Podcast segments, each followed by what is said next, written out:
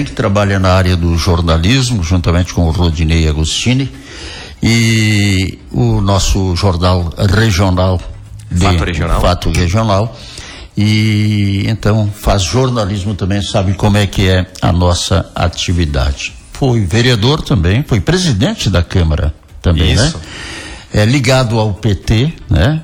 E já fui PT também na vida, nada nos diferencia muito. As origens e as ideias do PT são interessantes, mas aí vamos falar mais agora, e depois no final com o preparo que você tem, é um belíssimo nome aí amanhã depois para assumir o comando em Vila Maria, não tenho dúvida também, se quiser. Bom, fica a teu critério, teu doutorado aí, como é que será, em que tese você vai defender? Certo, muito bem, vamos dialogando Por então. partes, Por né? Por partes, o espaço isso. é plural. É isso aí, exatamente. muito bem. Bom, a, a minha tese, ela, ela tem como objetivo é, abordar os impactos uh, que as parcerias público-privadas elas têm uh, acarretado na educação pública, uhum. principalmente sobre a concepção de, de escola. Uhum. Né? Uh, nós temos hoje o Brasil, né, um país com uma, uma vastidão né, territorial, com um número muito grande de, de alunos e uhum. a educação se colocando como diante do setor privado, empresarial, como um grande mercado a ser explorado. Né? Ah, mercado de livros didáticos, de softwares educativos, é, é. de formação de professores. E isso tudo tem impactado na própria concepção de escola. Eu não digo que tem é, mudado a forma como as pessoas é, enxergam a, a escola, mas é um processo de ressignificação. Uhum. E isso pode ter aspectos ocasionar aspectos tanto positivos como aspectos negativos. E no, o que nós mais temos observado é que tem isso tudo tem se desdobrado por aspectos mais negativos do que propriamente positivos. Principalmente porque quando que nós temos uma educação pautada pelo viés empresarial, o compromisso social com a comunidade, com o local onde a escola está inserida, ele acaba né, perdendo um pouco espaço. Ok. Mas eu sabendo também como é que você tem essa visão Evandro, no sentido de que nós temos vários Brasis dentro do mesmo, né? Exato. E é a regionalização também, como é que você entende a educação no país? É, essa é um pouco a, a proposta que o, o, novo ensino médio, ele, ele vem né, tentando colocar em, em prática, a ideia de, de certa forma, valorizar a diversidade Isso, que nós temos no, é. no país. Por exemplo, isso também é, se desdobra nas, e tem reflexo nas avaliações que nós fazemos de, de larga escala.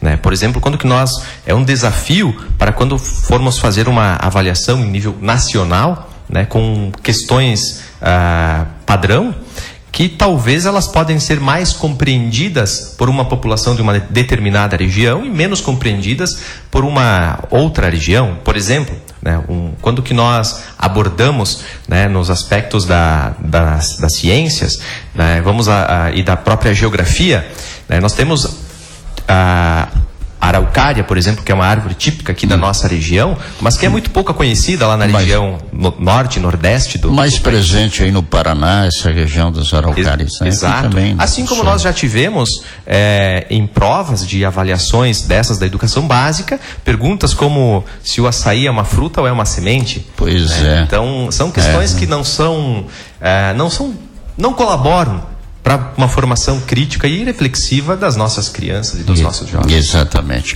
Bom, ah, aí então tu te encaminhas agora defendendo esse de, uh, doutorado e seria uma linha básica então no, do que você vai apresentar. O que que seria?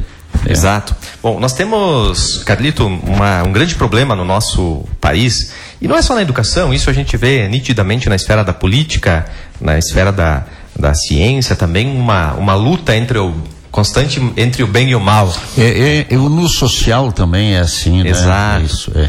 E, e, isso tem, de certa forma, uh, feito com que uh, se, se crie empecilhos né, para o desenvolvimento de, de, uma proposta que ela seja de fato, né, que contribua de fato para o desenvolvimento da, da, nossa sociedade. Eu acho que tem mais, tem muita divergência quando a gente poderia convergir um pouco mais, né? Exato. Eu é. acho que porque esse é o princípio da, da escola. Veja que hoje nós estamos debatendo e discutindo não só a reforma do, do ensino médio, mas outras questões também ligadas à educação, como o homeschooling, né, que uhum. recentemente né, foi uh, pauta na Assembleia Legislativa, o governador vetou, né, e agora volta para a Assembleia. Você acha que isso pode avançar?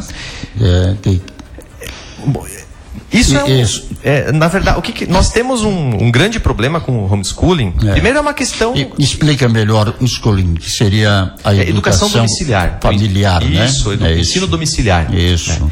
Primeiro, nós temos uma questão constitucional, né, que nós precisamos de uma lei maior uhum. em nível nacional que uh, regulamente esta, essa tem, modalidade. Tem que assentar essa bandeira ali, ver se dá certo. Né? Exato. E em segundo lugar, nós temos uma questão que ela é mais de desenvolvimento cognitivo das nossas crianças, que não existe até hoje né? A escola é uma invenção social, Sim. mas não existe até hoje, não foi inventado nenhum outro espaço Eu institucionalizado. Acho que você coloca bem, acho que foi uma necessidade, né, a, a escola social, né?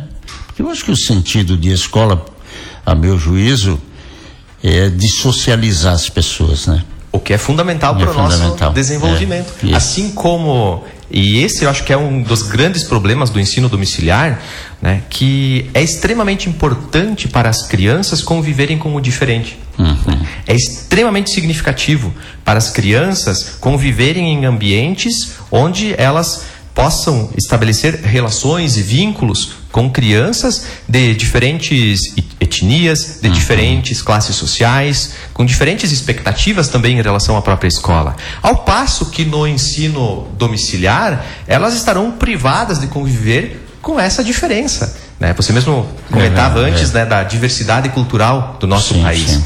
Só que em um determinado momento da vida, essas crianças elas vão estar na, na sociedade. E a uhum. tendência é que eles tenham muito mais dificuldades de conviver com as frustrações, né, com os questionamentos, do que, a, com a, do que aquelas crianças que, se, que, que fazem a sua caminhada escolar né, dentro da escola, seja ela pública ou seja ela privada. Ok. Bom, é, em que é, o que, que isso vai ser muito importante para você? Eu vejo que você tem, é, além de o preparo, capacidade e a possibilidade de avançar na tua, na tua atividade, quer como professor e estudioso desta matéria. É, no que pode você colaborar com essa região de integração e discutir. Você é membro desse, dessa, de, dessa questão do Observatório Estadual, né? Exato. Como é que é a tua atuação nisso, então? Bom, nós fazemos parte de um grupo de pesquisa uh, vinculado à Universidade de Passo Fundo, que é o Grupo de Estudos e Pesquisas em Educação Superior, e onde nós desenvolvemos isso, já, uh, o, o, grupo tem mais de 10 anos, uh, eu particularmente estou nele há 7 anos, né? e nós temos trabalhado né, com a formação de professores e com né, a, pesquisas na educação básica e no ensino superior.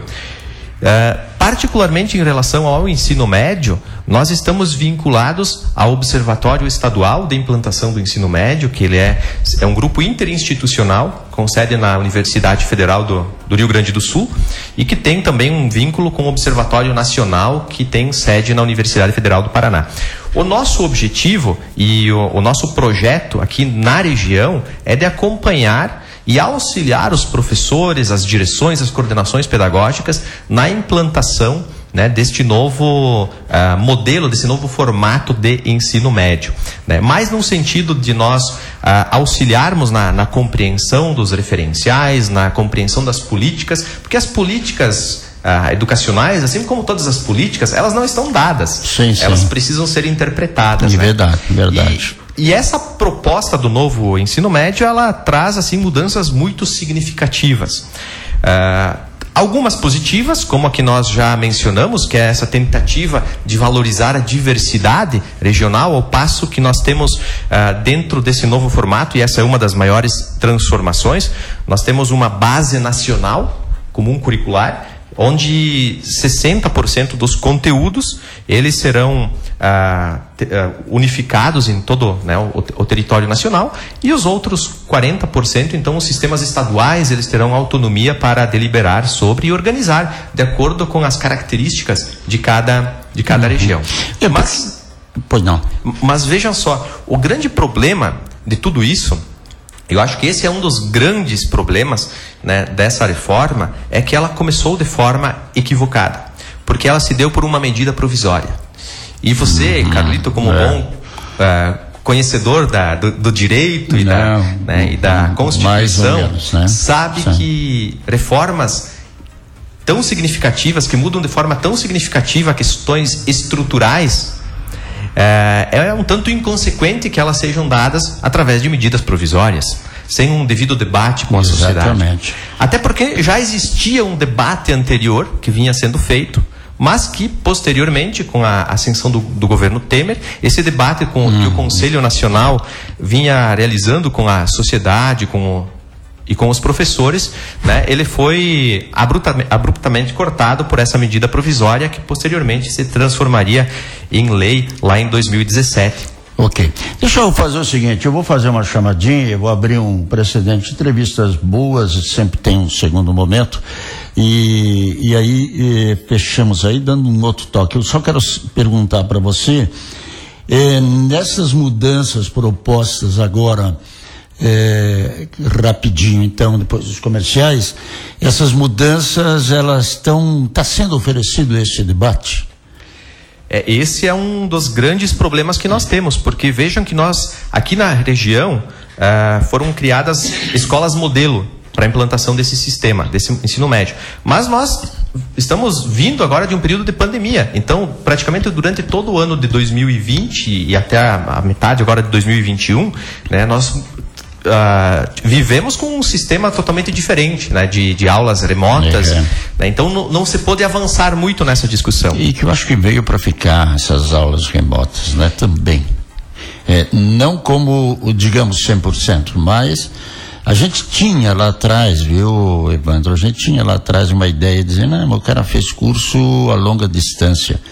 Hoje dá para fazer isso num país continental, né? Tendo toda a tecnologia possível, né? Veja, acredito que eu tinha que eu tinha colegas que se deslocavam de Santa Catarina, faziam quatro horas de deslocamento, de, de, de, de trânsito até para chegar até Passo Fundo, para terem quatro horas de atividades, de, de, trabalho e depois mais quatro horas para voltar, voltar, até Santa Catarina. Né? Dá, então, hoje esse, esse tempo pode ser muito mais propositivo. Ok, beleza. Vamos para os comerciais, a gente volta em seguida e peço já antecipadamente mais uns minutinhos aqui para o nosso repórter que certamente está atento aí para a chamada daqui a pouquinho e eu concluo aí com o professor e doutorando então em matéria de educação. A gente volta já. Esquentando seu inverno. Na Band FM.